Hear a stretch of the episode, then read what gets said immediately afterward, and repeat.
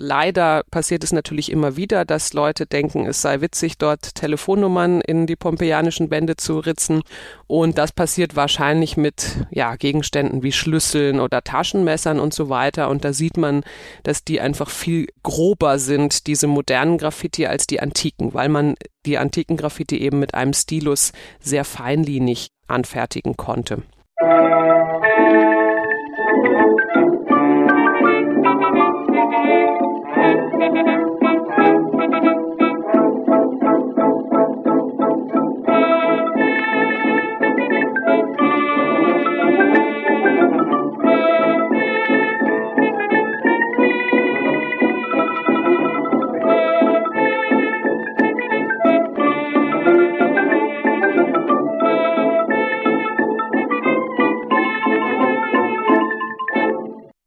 Diese Episode von Geschichte Europas ist eine Auftragsproduktion des Staatlichen Museums für Archäologie in Chemnitz. Dort kann man seit dem 11. November 2022 die Sonderausstellung Pompeii Herculaneum Leben und Sterben unter dem Vulkan sehen. In dieser dritten von vier begleitenden Sonderfolgen des Podcasts spricht Frau Dr. Polly Lohmann von der Universität Heidelberg über die berühmten Graffiti und Wandmalereien in Pompeji.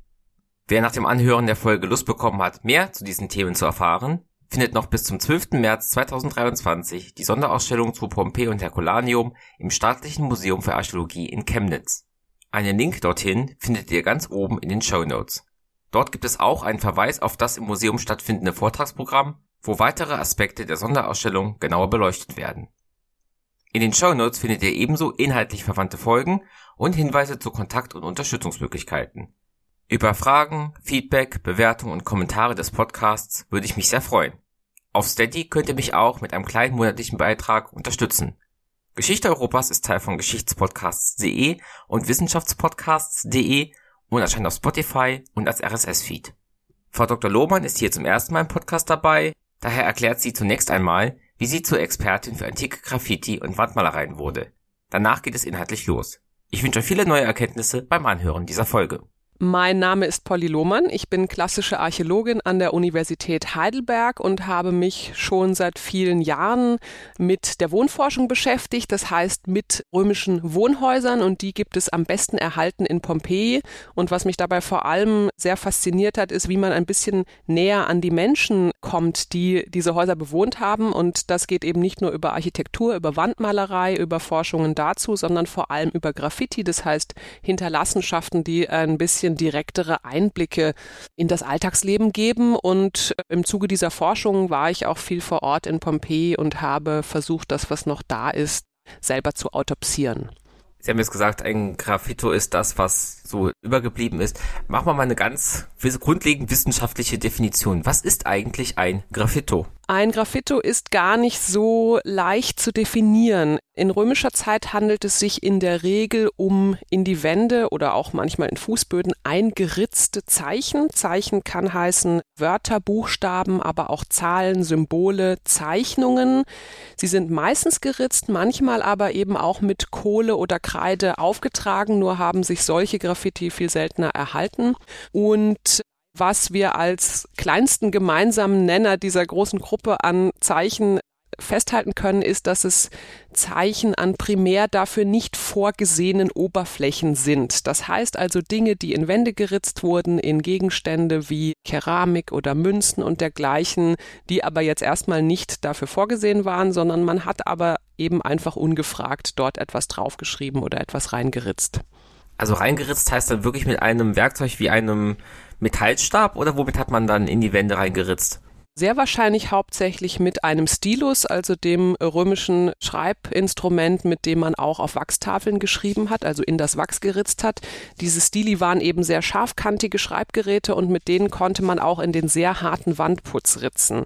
Hm, man wird in populärwissenschaftlichen Darstellungen im Fernsehen, in Büchern gerne lesen, dass Graffiti mit irgendeinem Steinchen oder einer Tonscherbe in die Wände geritzt wurden. Das funktioniert so nicht. Das sieht man sehr schnell, wenn man sich mal die Original originalen äh, römischen Graffiti ansieht, die sind nämlich wirklich sehr fein und sehr scharfkantig in den Wandputz geritzt.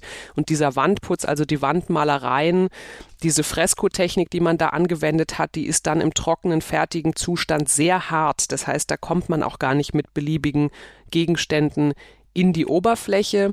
Das sieht man auch, wenn man sich heute moderne Touristengraffiti anschaut. Also leider passiert es natürlich immer wieder, dass Leute denken, es sei witzig, dort Telefonnummern in die pompeianischen Wände zu ritzen. Und das passiert wahrscheinlich mit ja, Gegenständen wie Schlüsseln oder Taschenmessern und so weiter. Und da sieht man, dass die einfach viel äh, grober sind, diese modernen Graffiti, als die antiken, weil man die antiken Graffiti eben mit einem Stilus sehr feinlinig anfertigen konnte haben wir mehr Graffiti mit Stilus geritzt im Vergleich zu Kohlegraffiti, weil die sich besser erhalten haben? Oder ist es einfach so, dass mehr mit dem Stilus gearbeitet wurde, wenn man ein Graffito erstellen wollte?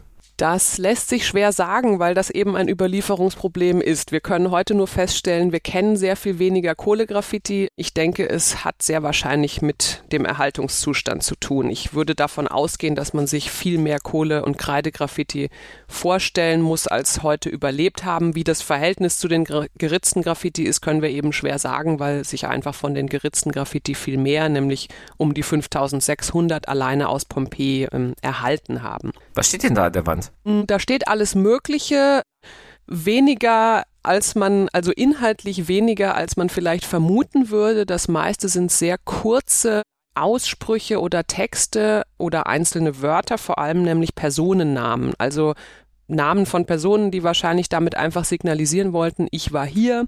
Es gibt aber auch Grüße von einer Person, die eine andere Person grüßt und manchmal grüßt diese Person dann zurück, sodass solche kleinen Dialoge entstehen oder kleine Anekdoten aus dem Alltag. Wer ist in wen verliebt?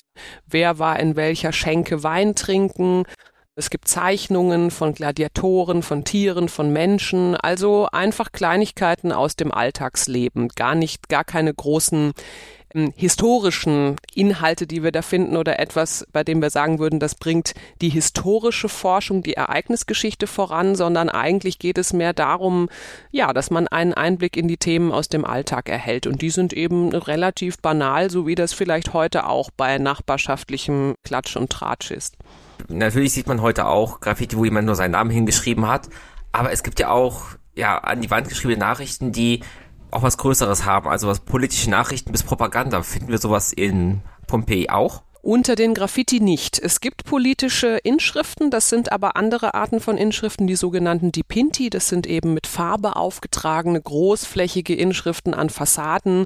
Ähm, das sind zum Beispiel Wahlwerbungen für lokale Politiker, also Wahlkandidaten oder die Ankündigung von Spielen im Amphitheater, denn die Spiele im Amphitheater waren auch immer ein politisches Instrument, um sich beim, bei der Bevölkerung beliebt zu machen auch im Hinblick auf Wahlen zum Beispiel. Aber in den Graffiti finden wir so gut wie gar nichts Politisches. Und das ist natürlich etwas, was uns zunächst erstaunt, weil das, was wir heute als Graffiti kennen oder was wir zumindest in, in den Ursprüngen im, ich sag mal, frühen 20. Jahrhundert von den modernen Graffiti kennen, das ist natürlich in der Regel äh, politisch oder hat zumindest, ist der Ausdruck einer bestimmten Subkultur in den Ursprüngen. Und das haben wir so in den, in den pompeianischen Graffiti gar nicht. Ähm, es mag sein, dass es vielleicht die ein oder andere politische Aussage mal gab, aber vielleicht fehlt uns da einfach das Hintergrundwissen, das zu erkennen, denn wir haben, wir haben einfach nicht das Insiderwissen, das ein pompeianischer Bürger oder eine pompeianische Bürgerin hatte, um vielleicht jeden Hinweis, jeden Namen oder irgendwelche subtilen Anmerkungen zu verstehen. Insofern mag es sein, dass es manche wenige politische Aussagen gab, aber wir die einfach nicht erkennen also da so allgemein gedacht, kann es schon sein, dass da auch Inschriften sind, die Anspielungen, Wortwitze und so weiter sind, die wir gar nicht mehr so erfassen können. Das könnte theoretisch sein. Und natürlich müssen wir immer davon ausgehen, dass es auch einen größeren Teil Inschriften gibt, die sich ja nicht erhalten haben. Also diese 5600 Graffiti aus Pompeji, die wir heute kennen, sind sicherlich nicht alles, was mal da war. Also es gibt eine gewisse Dunkelziffer, ähm, die wir nicht näher benennen können.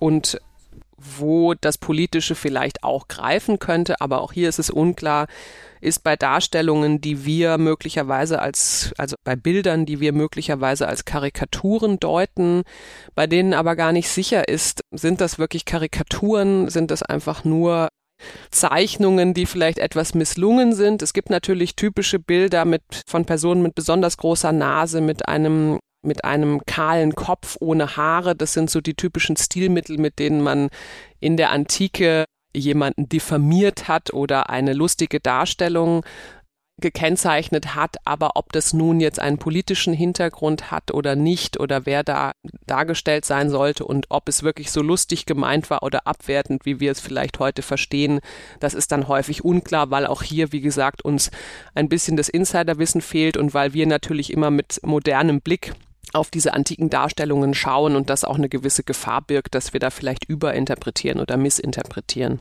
Kann man denn aus den Inhalten der vielleicht auch orthografischen Korrektheit der Dichte der Graffiti darauf schließen, wer da an die Wand geritzt hat, oder ist das ein Querbeet durch die pompeianische Bevölkerung? Man kann manches sagen. Ich hatte mir zu Beginn meiner Forschung erhofft, dass man mehr über die Graffiti-Schreiberinnen und Schreiber sagen kann, also über die Personen, die dahinter stecken. Das ist oft sehr schwierig. Wir haben ja nun sehr viele Namen, die dort auftauchen in den Graffiti. Das Problem ist, dass es sehr häufig Einzelnamen sind, also sowas wie Rufus oder Prima, also Namen, die Rufnamen waren, das heißt sogenannte Beinamen, Cognomina, denn die römische, das römische Namenssystem bestand aus drei Teilen, also römische Vollbürger hatten Namen, die aus drei Teilen, einem Vornamen, also dem Pränomen, einem Familiennamen, dem Gentilnomen und einem Beinamen, dem Kognomen bestanden, aber in den Graffiti tauchen immer nur diese Kognomen als Kurznamen, als Rufnamen auf. Das heißt, wir wissen gar nicht, wie war eigentlich der volle Name, denn das Kognomen Rufus das taucht zigfach auf. Das sind einfach Namen wie unsere Vornamen heute, die sehr beliebt waren und deswegen weit verbreitet. Das heißt, wir können oft gar nicht sagen, wenn da jetzt an der Wand steht, Rufus war hier oder Rufus grüßt seine Prima, ja, was hat denn dieser Rufus für einen sozialen Status gehabt? Es könnte sich nämlich genauso gut um Sklaven gehandelt haben, denn Sklaven hatten überhaupt nur einen einzigen Namen, also einen solchen Rufnamen. Die hatten keinen vollen dreiteiligen Bürgernamen. Das heißt, wir haben hier methodisch das Problem, dass wir über die Sozialstratigraphie gar nicht so viel sagen können. Was uns manchmal Hinweise gibt, ist, dass wir Berufsbezeichnungen dabei haben. Also wir haben ein, ja, ein kleineres Spektrum von Personen, die als Wirt oder als Sklavin oder als Architekt oder als ähnliches angesprochen werden. Und was wir wissen, ist, dass der Großteil der Namen, die in den Graffiti genannt werden in Pompeji, männliche Namen sind. Also das ist vielleicht das aussagekräftigste, der aussagekräftigste Aspekt an diesen Namen, die in den Graffiti auftauchen, dass es nämlich offenbar überwiegend Männer waren, die sowohl als Schreiber auftraten, als auch die adressiert werden in Graffiti. Also irgendwie war dieses Graffiti-Schreiben wohl mehr eine männliche Domäne als eine weibliche. Das kann verschiedene Gründe haben. Das Thema Literalität kann eines sein, nämlich dass Frauen natürlich oder die Analphabetenrate unter Frauen sicherlich wesentlich höher war als unter Männern. Aber das ist, ja, das ist nur eine Vermutung. Ich bin auch gerade sehr überrascht, dass die Sklaven anscheinend auch lesen und schreiben konnten, wenn es ja auch möglich wäre, dass ein Sklave namens Rufus da seinen Namen eingeritzt hat. In jedem Fall. Also Sklaven, Sklavinnen und Sklaven konnten durchaus Bildung auch erfahren. Wir wissen auch aus literarischen Quellen von Sklavinnen und Sklaven, die für ihre analphabetischen Besitzer, für ihre analphabetischen Hausherren schreiben mussten, also Schreibarbeiten verrichten mussten. Es gab natürlich, ja, je nach Budget Sklaven für alle möglichen Angelegenheiten im Haushalt und da gab es durchaus sowas wie Sekretäre oder Schreibsklaven, die dann auch entsprechend ausgebildet waren. Aber wir dürfen auch nicht vergessen, dass die Graffiti ja oft relativ einfach sind und seinen eigenen Namen in die Wand zu ritzen ist sicherlich ein, dafür ist ein anderes Level, ein niedrigeres Level an Literalität notwendig, als einen literarischen Text zu lesen oder zu verfassen. Das heißt, die Forschung geht eigentlich davon aus, dass es eben nicht die eine Literalität, also Lese- und Schreibfähigkeit als ein statisches Element gab, sondern dass wahrscheinlich verschiedene Personen und Personengruppen unterschiedliche Grade an Lese- und Schreibfähigkeiten hatten. Manche hatten sich vielleicht selber ein paar Wörter angeeignet, manche konnten vielleicht eben ihren eigenen Namen gewissermaßen als Signatur schreiben, aber nicht viel mehr. Und am anderen Spektrum gab es natürlich diejenigen, die voll lese- und schreibfähig waren und auch anspruchsvolle Texte rezipieren und verfassen konnten. Jetzt gibt es ja neben den Graffiti, wo der eigene Name steht oder jemand gegrüßt wird, ja, das weiß jeder, der mal irgendwo in der Kneipe auf dem Klo war, auch Graffiti, die ein bisschen, ja, anzüglich bis gemein sind. Also von wer das liest, ist doof bis hin für eine gute Zeit, melde dich bei. Gibt es was in Pompeji auch? Ja, es gibt in Pompeji eine ganze Reihe auch von erotischen Graffiti. Das sind die Graffiti, die man in der Regel kennt, wenn man in populärwissenschaftliche Bücher schaut oder Filme, weil das natürlich immer ganz witzig ist und da gerne aufgegriffen wird. Ja, das können sexuelle Anspielungen sein, auch Beleidigungen. Das sind zum Teil Werbeinschriften für Prostituierte. Wobei auch hier nicht immer klar ist, ist das eine Prostituierte, die sich selber an der Wand bewirbt, indem sie schreibt, Euplia kostet drei Asse, oder ist es vielleicht auch wieder eine Diffamierung von jemand anderem, der ihr das nachsagt. Aber sowas in der Art gibt es. Diese erotischen Graffiti machen aber nur einen insgesamt relativ kleinen Teil aller Graffiti aus Pompeji aus, also rund fünf Prozent. Jetzt haben Sie eben gesagt, die Überlieferungssituation ist gerade für die Kohlegraffiti schwierig. Können wir denn ungefähr abschätzen, welchen Zeitraum die übergebliebenen Inschriften umfassen? Also wie lange hat so ein in die Wand geritztes Graffito in Pompeji gehalten? Das Witzige daran ist, dass wir die Graffiti immer gerne als ephemere, also als ja sehr zeitlich begrenzte, schnell hingeschriebene Nachrichten deuten, die auch ganz schnell wieder verschwinden konnten. Sie sind dauerhafter dennoch, als man denken würde. Also schon allein die Tatsache, dass wir heute noch 2000 Jahre später die pompeianischen Graffiti erforschen können, zeigt ja, dass die doch haltbarer waren als vielleicht ursprünglich gedacht oder als man auch aus moderner Perspektive gerne denkt. Mm, wir können aus den Graffiti selber in der Regel inhaltlich nicht datieren, wann wurden, wurde ein Text geschrieben, weil wir in der Regel keine Zeitangaben darin haben. Also es gibt einige wenige Graffiti, die nennen ähm, den Namen eines Konsuls, dann können wir datieren, aus welchem Jahr stammen die Graffiti.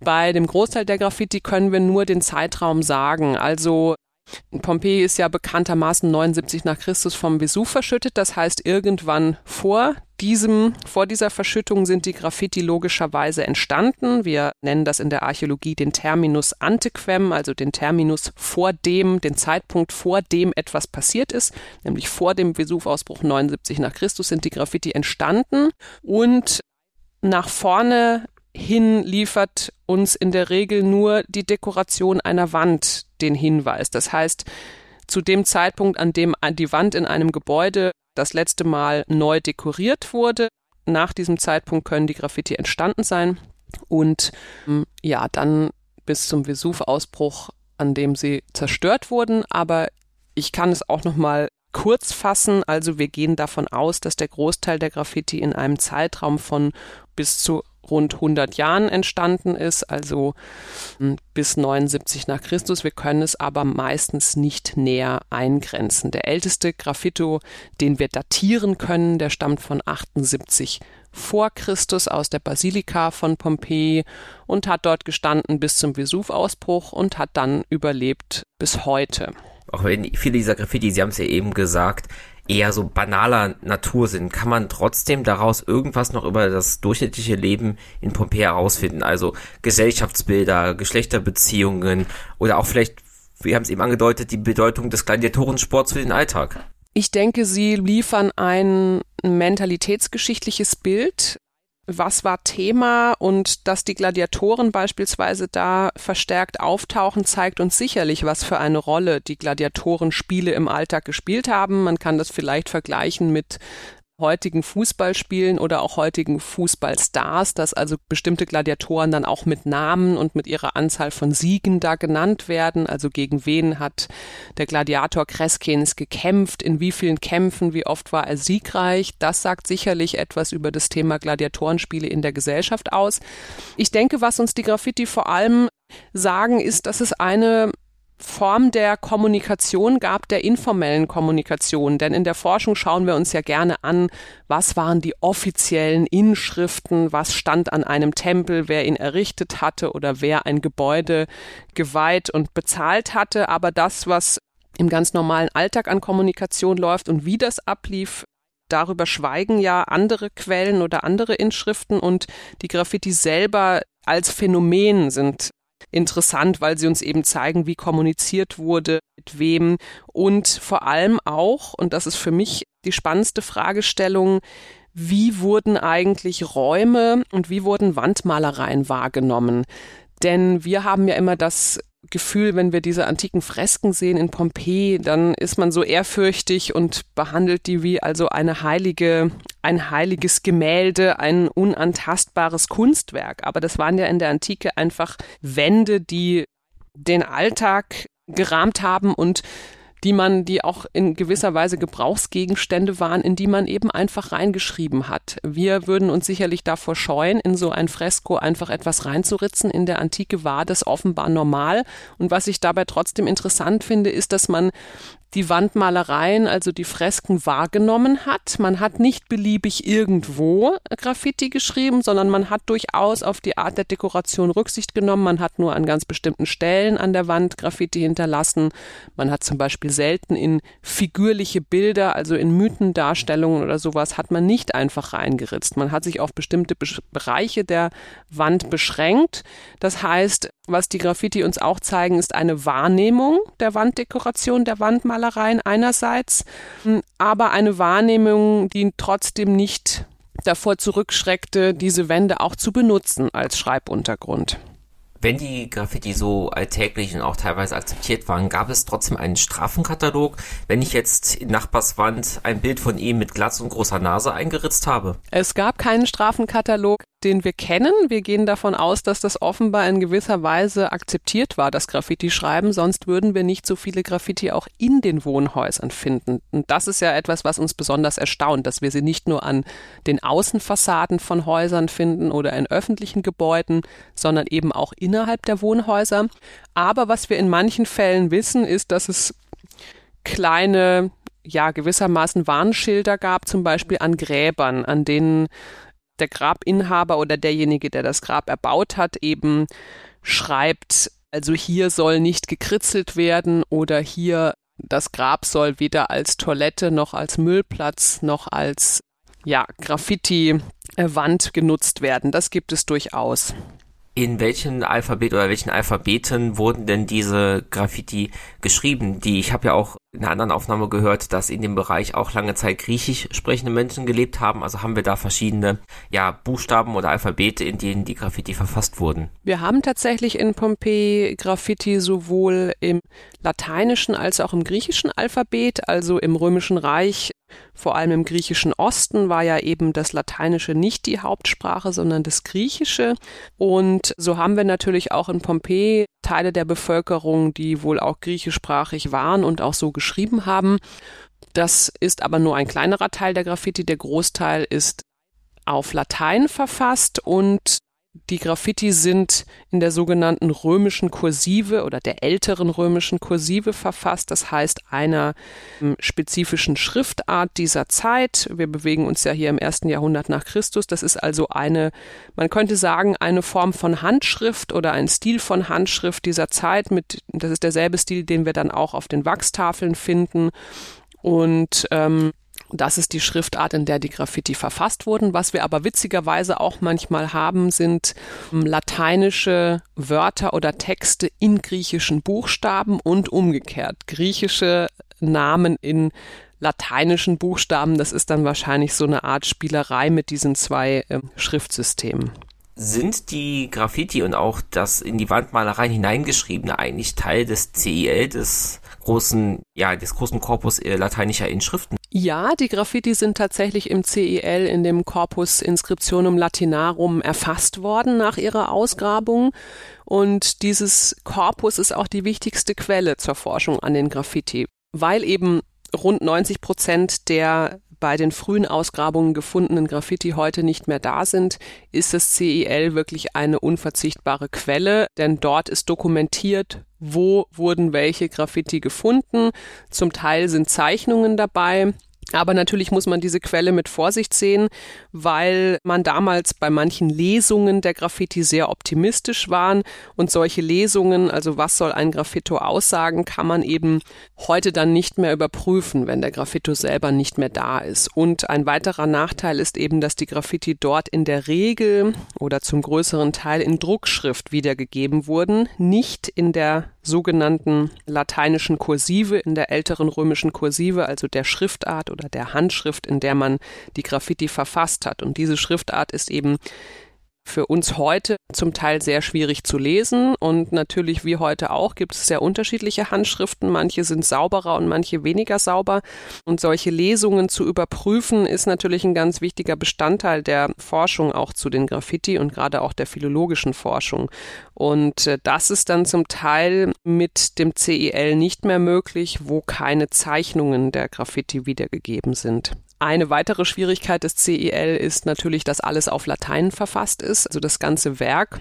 Das heißt, alle Angaben dazu, wo, in welchem Gebäude, in welchem Raum wurden die Graffiti gefunden, sind auf Latein in etwas sperrigen Sätzen wiedergegeben, die nicht immer ganz präzise sind. Und das ist einfach schwierig. Wenn ich jetzt lese, vor 100 Jahren hat man einen Graffito im dritten Gebäude der Straße im ersten Raum an der Wand links gefunden dann muss ich mich natürlich erstmal orientieren, was da gemeint ist mit dieser Beschreibung, wo, wo hat der Graffiti tatsächlich gestanden und wie muss ich diese lateinischen Beschreibungen verstehen? Von diesen ganzen 5600 Graffiti, die Sie erwähnt haben, haben Sie da ein, ein oder mehrere persönliche Highlights, die Sie ein bisschen hervorheben wollen? Ja, ich habe ähm, ein Highlight, das ist ein kleiner Dialog und ich habe ja schon gesagt, Direkte Dialoge gibt es relativ selten. Das heißt, dass ein Graffito auf einen anderen unmittelbar reagiert und daraus so ein Dialog an der Wand entsteht, das haben wir äh, selten.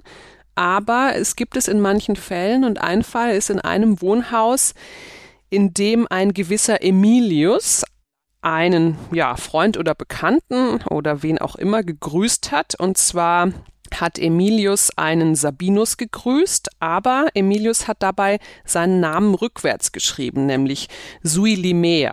Grüßt Sabinus.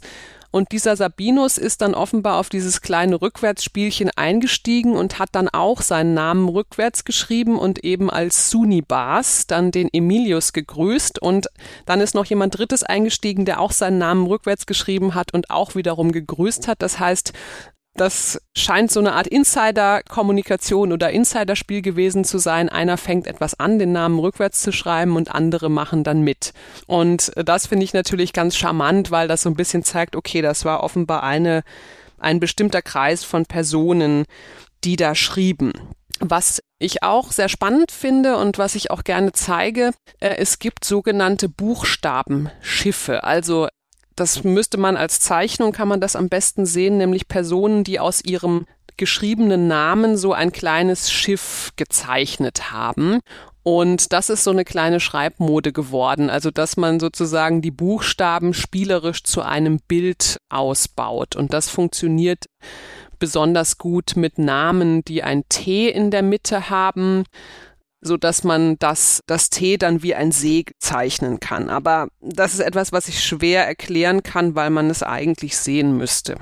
Können wir andere solche Trends und Gestaltungs- und Designs, ja, Moden nachvollziehen in den Graffiti in Pompeji? Eigentlich hauptsächlich die Buchstabenschiffe. Was die optischen Trends angeht. Aber insgesamt muss man natürlich sagen, dass alles relativ, ich sage mal, standardisiert ist. Wir würden ja davon ausgehen, Graffiti, da denken wir immer, das ist ein individuelles Medium. Da kann ja, weil es keine Regeln gab, das waren ja persönliche Botschaften, Texte und Bilder, da konnte theoretisch jeder an die Wände schreiben, was er wollte. Trotzdem ist das Spektrum dessen, was wir finden, eben relativ ähnlich. Also alle haben ihren eigenen Namen hingeschrieben, vor allem an Wänden an denen eine Person mal begonnen hatte, dann etwas hinzuschreiben oder auch etwas hinzuzeichnen, haben andere dann mitgemacht und auch etwas hinzugefügt. Das heißt, eigentlich finden wir bei den Graffiti viele Trends in dem Sinne, dass das, was andere Menschen machen, man dann auch gemacht hat. Also eine Wand, die einmal geöffnet ist, sage ich jetzt mal, als ja soziologischen Terminus, eine Wand, die einmal geöffnet ist, die wird dann auch von anderen Graffiti-Schreibern genutzt. Das heißt, Menschen wie heute auch ließen sich natürlich von dem beeinflussen, was andere Menschen gemacht haben und was schon da war. Und so finden wir an bestimmten Wänden sehr häufig bestimmte Graffiti konzentriert. Also zum Beispiel im im Theaterkorridor. Das ist also der Gang, der zu dem großen Theater von Pompeji führt. Das heißt ein, ein öffentliches Gebäude durch das und ein Gang, durch den viele Personen gelaufen sind. Dort finden wir eine ganze Reihe von Zeichnungen und das sind überwiegend Zeichnungen von Schiffen und von Pferden. Wir können aber sehr gut an dem Stil der Zeichnung erkennen, dass die verschiedenen Schiffe und verschiedenen Pferde von sehr vielen verschiedenen Händen stammen, also von verschiedenen Personen gemacht wurden, aber wir offenbar eben auch hier das Phänomen haben, eine Person hat mal angefangen mit einem Pferd oder Schiff und andere haben dann was ähnliches hinzugefügt. Und das sind diese Trends, die sich dann so entwickeln, dass wir ähnliche Graffiti an ähnlichen Orten finden oder Graffiti insgesamt auch geclustert, also konzentriert an ganz bestimmten Wänden und an ganz bestimmten Orten finden.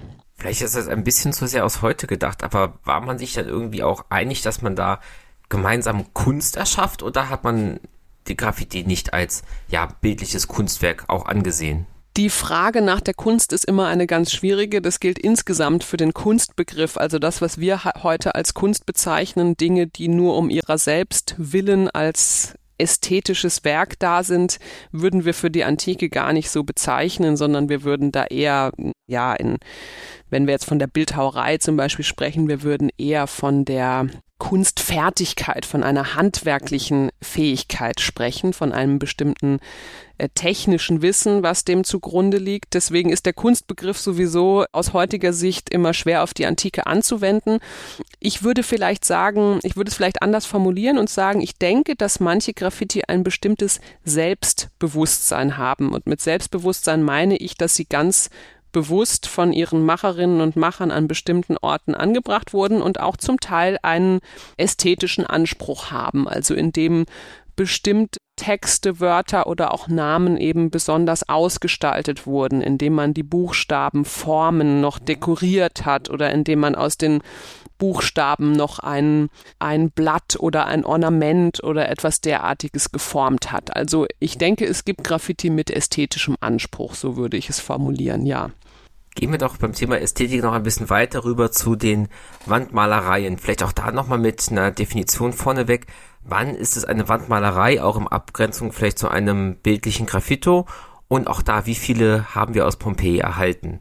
Wandmalereien sind einfach eine Dekorationstechnik der Wände. Wir würden, in der Regel ist das in der Antike die Freskotechnik, also eine Technik, mit der auf feuchten Putz gemalt wird und als Wandmalereien würden wir alles bezeichnen, was in dieser Freskotechnik die Architektur ausgestaltet. Das heißt, wir können da auch von einer primären Dekoration ausgehen. Also das, was jemand, der sich ein Gebäude, der ein Gebäude errichtet hat oder sich ein, sein eigenes Haus hat ausgestalten lassen, das, was sich derjenige gewünscht hat und so in Auftrag gegeben hat. Das ist als eine gewollte intentionale Dekoration das Gebäude schmückt. Wohingegen die Graffiti ja etwas sind, was dann später nach dem Bau eines Gebäudes und nach der Dekoration der Wände zu irgendeinem späteren Zeitpunkt hinzukommt, und zwar ungefragt von jemand Drittem wahrscheinlich, von jemandem, der vielleicht gar nichts mit dem Bauherrn eines Gebäudes zu tun hat, sondern der das, was da ist, einfach nutzt und gewissermaßen eine sekundäre, ja, die Graffiti als sekundäre Elemente hinzufügt. So würde ich es definieren. Was für Wandmalereien haben wir in Pompeji gefunden? In Pompeji gibt es sehr verschiedene Wandmalereien. Es gibt natürlich da muss man nicht unbedingt von Malerei sprechen. Es gibt ganz einfach einfarbig verputzte Wände hm, bis hin zu sehr aufwendig bunt ausgestalteten großen Malereien mit figürlichen Bildern, mit Mythendarstellungen und dergleichen. Das unterscheidet sich sehr nach Funktion eines Gebäudes oder Raumes. Also in den Wohnhäusern zum Beispiel sind die Küchenareale oder Korridore die im hinteren Teil des Hauses lagen, die vielleicht auch nicht von Gästen des Hauses besucht wurden. Die sind in der Regel gar nicht großartig dekoriert, sondern einfach einfarbig weiß verputzt, wohingegen repräsentativere Teile des, der Häuser und auch anderer Gebäude dann natürlich entsprechend aufwendiger gestaltet waren, weil man hier auch Gäste empfangen hat, zum Beispiel in den Triklinia, also in den Speiseräumen oder auch in den Peristylen, in den Atrien, also den großen Hallen mit Säulen, ähm, in denen auch Gäste zugegen waren. Und dort finden wir wirklich ein breites Spektrum. Die Wandmalerei hat da verschiedene Funktionen. Wir haben, wie gesagt, figürliche Bilder, die bestimmte Mythen zeigen. Wir haben aber auch architektonische Darstellungen, mit denen man versucht hat, die Räume illusionistisch zu erweitern. Also zu suggerieren, dass die Räume eigentlich größer sind, sie tatsächlich waren oder bestimmte Ausblicke aus Fenstern. Also die pompeianische Wandmalerei ist da sehr fantasievoll, die Räume auch optisch zu erweitern. Verstehe ich das richtig? Man hat quasi eine Wand so angemalt, als ob man dahinter nach draußen oder noch in einen größeren Raum schauen würde.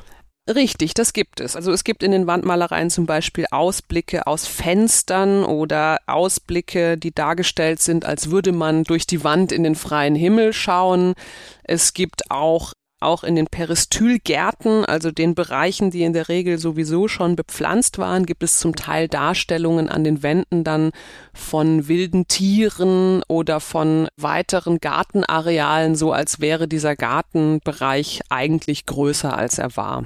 Das sind jetzt die Wandmalereien, die nach innen im Inneren des Hauses sind. Haben wir auch Wandmalereien nach außen, die von der, die für die Öffentlichkeit sichtbar waren? Mm, wir haben Wandmalereien in öffentlichen Gebäuden. Ja, das gibt es natürlich genauso. Also in Tempeln, oder in der Basilika, also in öffentlichen Gebäuden, in Versammlungsgebäuden und dergleichen. Ansonsten waren die Fassaden der Häuser in der Regel nur sehr schlicht verputzt nach außen hin. Also die Häuser waren nach außen relativ einfach gestaltet, wohingegen man dann, wenn man ein Haus betrat, im Inneren die volle Pracht der eigentlichen Malereien zu sehen bekam. Was ja auch vor ein paar Wochen durch die Medien ging, war ein Fund eines ja Schnellimbiss sozusagen in Pompeji, wo auch das Essen und die Tiere, aus dem das Essen zubereitet wurde, in bunten Bildern an die Theke gemalt wurden. Hat man das gemacht, weil die Leute ja wissen mussten, was es da zu essen gibt, weil sie analphabetisch waren, oder hat das mehr was nach Auffallen, Gestaltung, Ästhetik? Mm, es kann, es kann beides sein, denke ich. Also sicherlich spielten Bildbotschaften eine wichtige Rolle, gerade für Menschen, die nicht lesen konnten. Aber wir haben häufig auch einfach einen einen thematischen Zusammenhang zwischen dem, was an den Wänden dargestellt ist und der Funktion eines Raumes. Also solche Bilder von Essen oder zum Beispiel Stillleben mit mit Tieren oder mit Obst in einer Schale oder dergleichen finden wir zum Beispiel auch in den Wohnhäusern und auch sehr gerne in Speisesälen. Also auch Mosaiken. Es gibt auch ganz typische Mosaiken mit Essensresten, dass quasi die Mosaikdekoration auf dem Fußboden Essensreste zeigt, wie sie dann beim beim Essen auch tatsächlich vom Tisch fallen würden. Also das, was in dem Raum passiert, spiegelt sich auch in der Wandmalerei und in der Fußbodendekoration wieder. Insofern würde ich sagen, es hat, gibt auch einfach diesen funktionalen Zusammenhang sehr häufig zwischen der Raumfunktion und dem, was in einem Raum stattgefunden hat in dem, in der berühmten Imbissbude ist es sicherlich auch ein, ein Teil der Werbung oder ein Teil dessen, dass man zeigt, was ist das hier für ein Laden, was kann man hier für Essen erstehen. Was es ja auch gibt, sind explizite pornografische Wandmalereien in Pompeji. Das sind Wandmalereien, die in Museen auch nur in altersbeschränkten Abteilungen teilweise gezeigt wurden. War man da in Pompeji ähnlich aufgestellt, dass man es in Bereichen hingemalt hat, wo nur bestimmte Leute hinkamen, oder war das da öffentlicher? In Pompeji und in der Antike allgemein war das öffentlicher der Umgang mit Nacktheit, den wir in der Antike sehen, der ist für uns moderne Menschen erstmal befremdlich. Man muss sich aber vorstellen, es war normal, dass man äh, nackte Statuen nackter Athleten oder äh, bestimmter nackter Gottheiten und ähnliches im öffentlichen Raum hatte. Und genauso hat man auch mh, mm, in der Wandmalerei eben Themen und Figuren, also Sujets, bei denen nackte Personen auftauchen. Das muss nicht immer erotisch gemeint sein, aber es gibt tatsächlich auch sehr viele explizite erotische Darstellungen, beispielsweise in dem berühmten einen Bordell aus Pompeji, das wir mit Sicherheit ausmachen können. Dort sind wirklich ja, Sexualakte dargestellt über den einzelnen Räumen, in denen die Prostituierten dann auch gearbeitet haben. Also da haben wir auch wieder einen Zusammenhang zwischen Wanddekoration und Raumfunktion. Aber es gibt auch an ganz vielen anderen Stellen die Darstellung von Nacktheit, von Erotik, die wir vielleicht gar nicht so erwarten würden. Und das ist natürlich immer naheliegend, dann ganz schnell zu vermuten, hier war überall ein Bordell und das ist auch für Pompeji lange Zeit so geschehen. Tatsächlich muss man aber sagen, nein, Sexualität und Nacktheit waren einfach ein ein Thema, was viel offener, was viel präsenter war in der Antike, als es zunächst mal uns erscheint. Ich habe eben nach Ihrem Lieblingsgraffito gefragt. Gleiche Frage. Welche Wandmalerei sollte man unbedingt kennen, weil sie so schön beeindruckend oder besonders ist?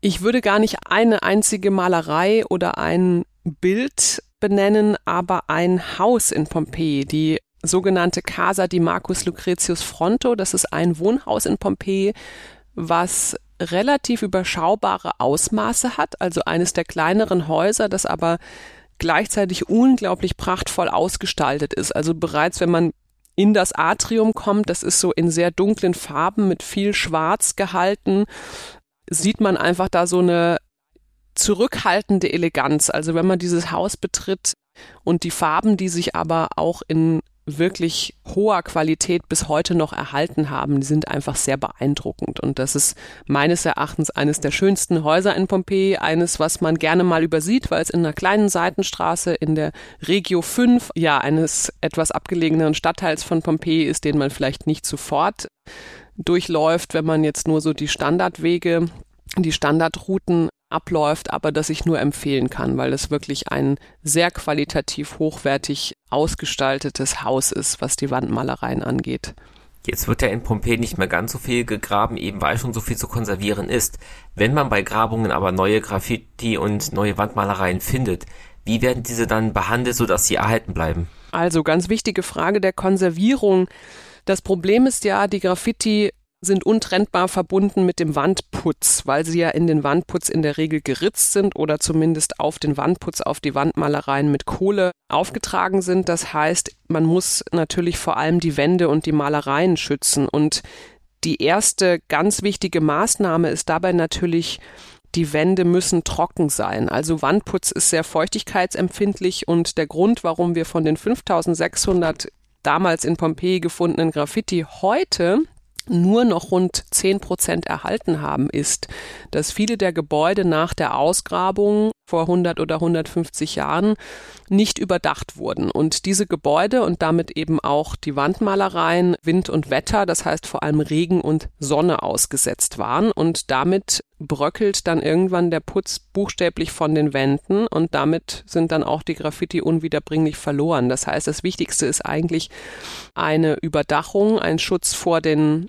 vor Wind und Wetter und vor allem, dass das Ganze trocken gehalten wird. Also das sind die wichtigsten Grundmaßnahmen. Natürlich gibt es dann auch konservatorische und restauratorische Oberflächenbehandlungen, die möglich sind, aber mit solchen grundlegenden Maßnahmen, die sofort nach der Ausgrabung getroffen wird, kann man schon den größten Schaden abwenden, nämlich das, was man eben leider bei den historischen Ausgrabungen nicht gemacht hat, weil natürlich damals es noch keine in dem Sinne restauratorische oder konservatorische Praxis gab oder man auch nicht darüber nachgedacht hat, was man Gott sei Dank heute tut. Und dass die Konservierung solcher ergrabenen Funde und Befunde ist natürlich das, was eigentlich aufwendig ist und was vor allem teuer ist. Viel, viel aufwendiger als die, als die Ausgrabungen selber.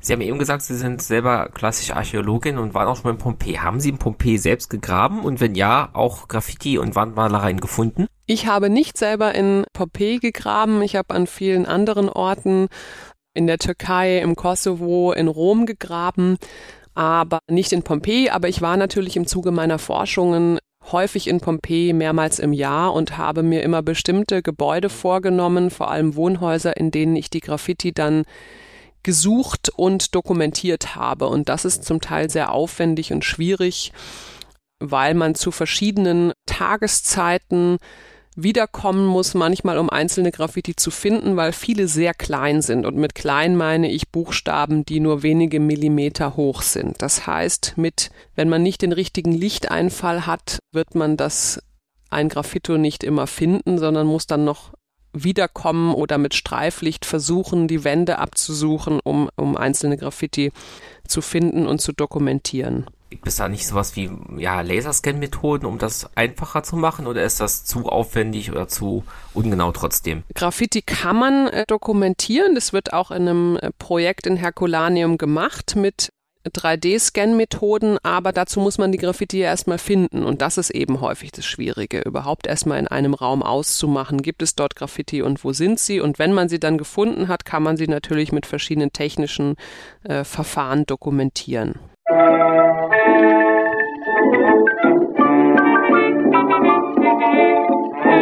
you.